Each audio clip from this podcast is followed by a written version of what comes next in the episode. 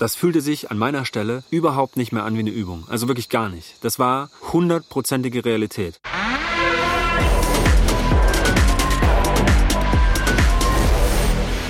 Hi, mein Name ist Robert Mark Lehmann und das hier ist der Podcast zu der neuen Serie KSK Kämpfe nie für dich allein.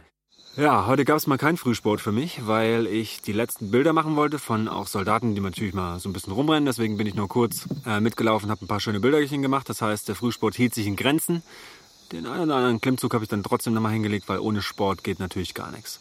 Und dann wurde eigentlich alles ziemlich krass. Heute war der nächste Teil der Konvoi-Ausbildung und es war klar, dass in einer sogenannten Lage, ich sage euch mal, das ist so eine Art Situation, irgendetwas passieren wird. Und das hast du auch schon gemerkt weil die Soldaten waren heute ziemlich angespannt. Habe ich so zumindest empfunden. Die haben es natürlich nicht zugegeben, aber man merkte, es lag Spannung in der Luft. Und nicht jetzt untereinander oder irgendwas, sondern alle wussten, wir steigen jetzt in einen Konvoi mit drei Fahrzeugen. Die Fahrzeuge sollen losfahren. Ich bin der VIP, das heißt, ich sollte irgendwo hingebracht werden. Und es wird dabei irgendetwas passieren und die müssen dann eben flexibel darauf reagieren. Und das hat alle in so eine ziemliche Anspannung versetzt. Und ich dachte am Anfang, auch, ich bleibe ziemlich cool, mir ist es eigentlich wurscht, ich bin ja der VIP, sitze noch hinten drin. Aber auch ich wurde innerhalb kürzester Zeit ziemlich angespannt, weil man weiß einfach, irgendwann knallt. Und wir sind dann losgefahren mit drei Fahrzeugen. Ich war im dritten, also im hinteren und saß hinten rechts. Ja, und dann sind wir losgefahren und es ging eigentlich alles relativ friedlich über die Straßen hier, holprig, dies, das und ja, in versetzter Lage, wie man das bei einem Konvoi so macht. Und dann gab es den ersten Passing Point, das heißt einen Punkt, wo man mit dem Headquarter einmal kommuniziert, sagt, wir haben den Punkt passiert, bis jetzt keine Vorkommnisse, alles okay. Und keine 500 Meter weiter gab es dann die erste Reifenpanne an Fahrzeug 1. Dann musste der Reifen gewechselt werden. Und dann war cool zu sehen, wie die Soldaten das umgesetzt haben, was sie in der Theorieausbildung gelernt haben. Nämlich äh, aus dem Fahrzeug aussteigen, sobald es stoppt, und in einem sogenannten Fünfer in L-Form ums Fahrzeug drumherum laufen. Ihr müsst euch so vorstellen, dass zwei Soldaten L-förmig in kleinen Schleifen immer wieder ums Fahrzeug herumlaufen, unterm Fahrzeug checken und die Umgebung absichern gegen Sprengstoff, gegen Feinde, gegen alles Mögliche. Und ich saß da halt drin und durfte mich überhaupt nicht bewegen, was natürlich für mich als Fotografen auch ziemlich, ja, war eine blöde Situation, weil ich hätte es ja alles fotografiert, aber ich durfte mich keinen Meter bewegen, weil ich war der VIP, der irgendwohin verbracht werden musste.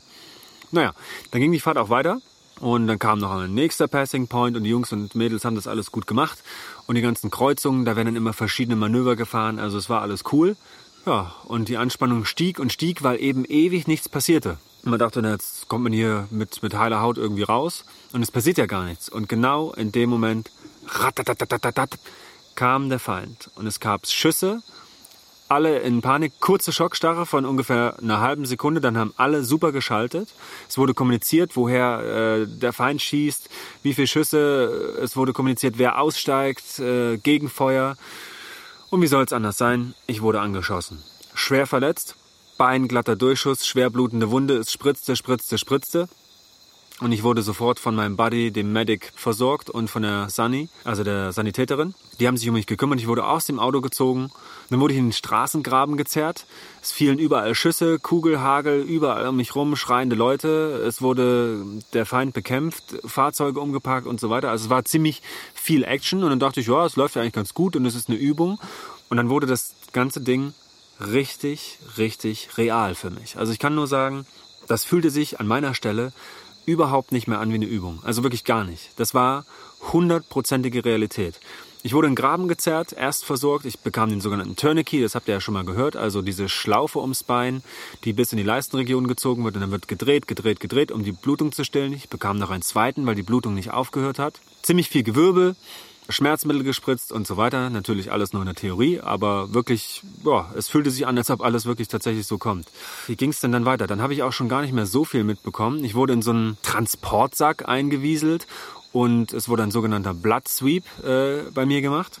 Das heißt, mit Handschuhen an meinem ganzen Körper langgegangen, auch in der Leistenregion, alles komplett kontrolliert, ob ich noch irgendwo einen Durchschuss habe oder eine Wunde. Ich wurde auf die Seite, auf den Rücken, genau gecheckt, ob noch irgendwas ist.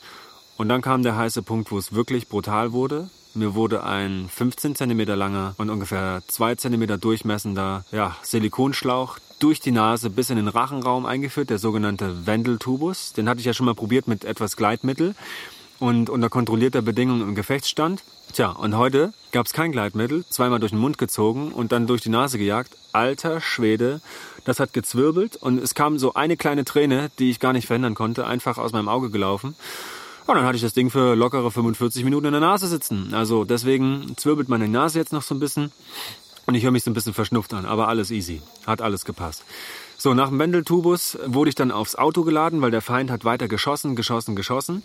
Und ich musste dann einfach dringend von dieser, aus dieser Situation raus. Dann haben sie mich aufs Auto verfrachtet, auf die Ladefläche eines Pickups und sind schnell weitergefahren. Und ähm, am nächsten Haltepunkt, als wir dachten, wir sind aus der Situation raus, kam erneuter Feindkontakt und es wurde wieder geschossen. Also der Hinterhalt ja, war quasi zweimal da. Es war eine ziemlich komplexe Situation. Die Soldaten hatten ganz schön zu tun den Feind unter Kontrolle zu halten. Und ich habe da geschrien und gemacht und äh, wie gesagt, war ja schwer verletzt, aber die Blutung war soweit in Ordnung.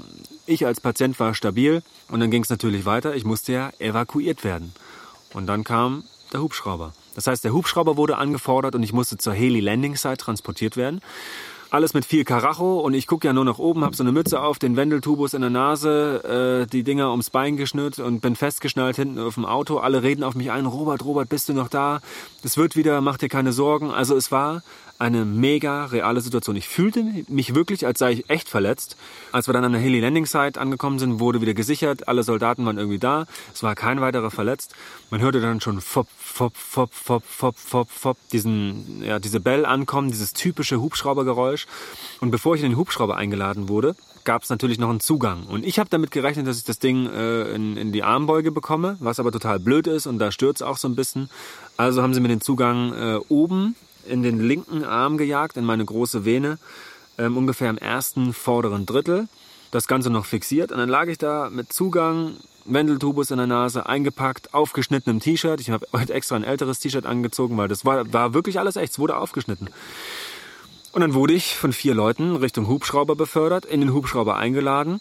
Meine einzige Frage war nur an dieser Stelle, ey, sag mal, hat mich auch jemand festgeschnallt? Weil mir sind in der Zwischenzeit, ist mir mein Bein eingeschlafen, beide Arme waren taub und es hat sich dadurch so extrem real angefühlt, weil ich habe einfach nach oben geguckt, über mir diese Rotorblätter, das Licht, alles staubte, alle schrien, meine Hände waren festgeschnallt, schliefen ein und ich dachte, fuck, alter Schwede. Also dann kam mir fast eine Träne vor, ich sag mal, ja, Überlastung. Es war einfach, es, war, es waren so viele Eindrücke. Also für mich war es, glaube ich, realer als für alle Personen rundherum.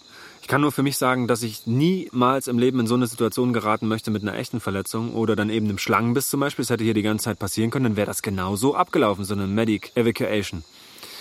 Der Hubschrauber ist abgehoben. Wir sind so ein bisschen, äh, ich würde sagen, zehn Minuten in Luft gewesen und rumgeflogen. Und ich konnte ja nicht nach unten gucken. Ich war quasi mit dem Gesicht nach oben und habe nur die Hubschrauberdecke gesehen. Und ich habe nur in der Sonnenbrille der Sanitäterin gesehen, dass wir über Dschungel fliegen und uns wieder dem Boden annähern.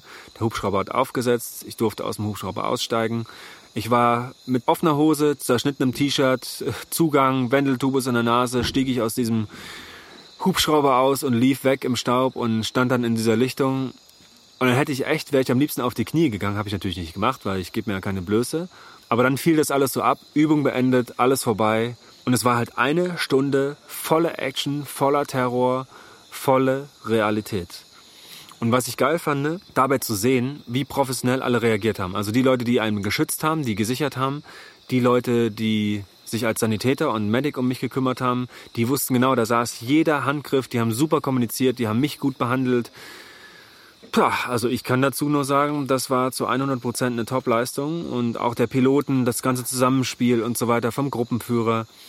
Man sah, wenn es mal knallt, kann man sich auf die Jungs und Mädels verlassen. Das passt auf jeden Fall. Es gab danach eine kurze Auswertung. Ich stand dann noch irgendwie 20 Minuten mit offener Hose in der Gruppe rum.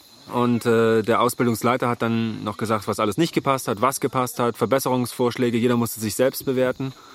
Und dann war das Ding gegessen. Und ich war völlig geschafft und fühlte mich eigentlich echt wie nach einem Marathon. Das muss ich ganz ehrlich sagen. Und ähm, dann sind wir zum Glück an so ein paar Quellen gefahren und so, so einen kleinen Wasserfall und konnten uns da so ein bisschen erholen. Es gab ein, ein kleines Essen und so weiter. Und ja, dann fiel die Last ab, ich saß im Wasser und alles war eigentlich wieder cool. Dann war auch alles eigentlich schon wieder klar.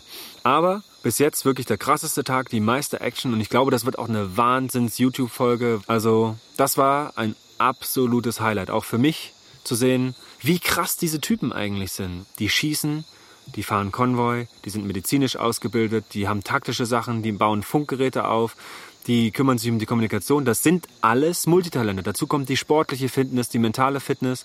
Die stehen also wirklich also auf so vielen verschiedenen Füßen und haben so viele verschiedene Skills.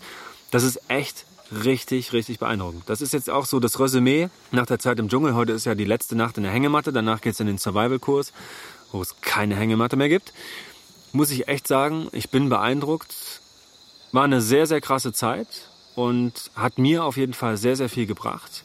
Und ich bin gespannt, was morgen noch die Survival-Aktion für mich bringt, weil das ist dann 24 Stunden Dschungel, alleine, ohne Hängematte, ohne Schutz, ohne Schlafsack, ohne Essensversorgung, einfach nur mit den Jungs Shelter bauen und so weiter. Da bin ich richtig gespannt, was da auf uns zukommt, vor allem an Schlangen. Und ich kann nur jetzt rückblickend nur sagen, geile Typen, die ich hier kennengelernt habe.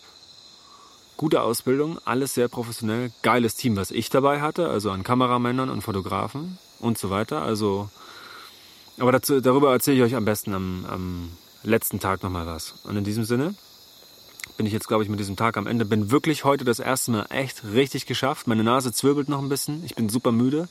Heute ist nichts mehr mit Timelapses oder irgendwelche Viecher filmen, weil heute reicht's mir einfach. Das war einfach sehr krass.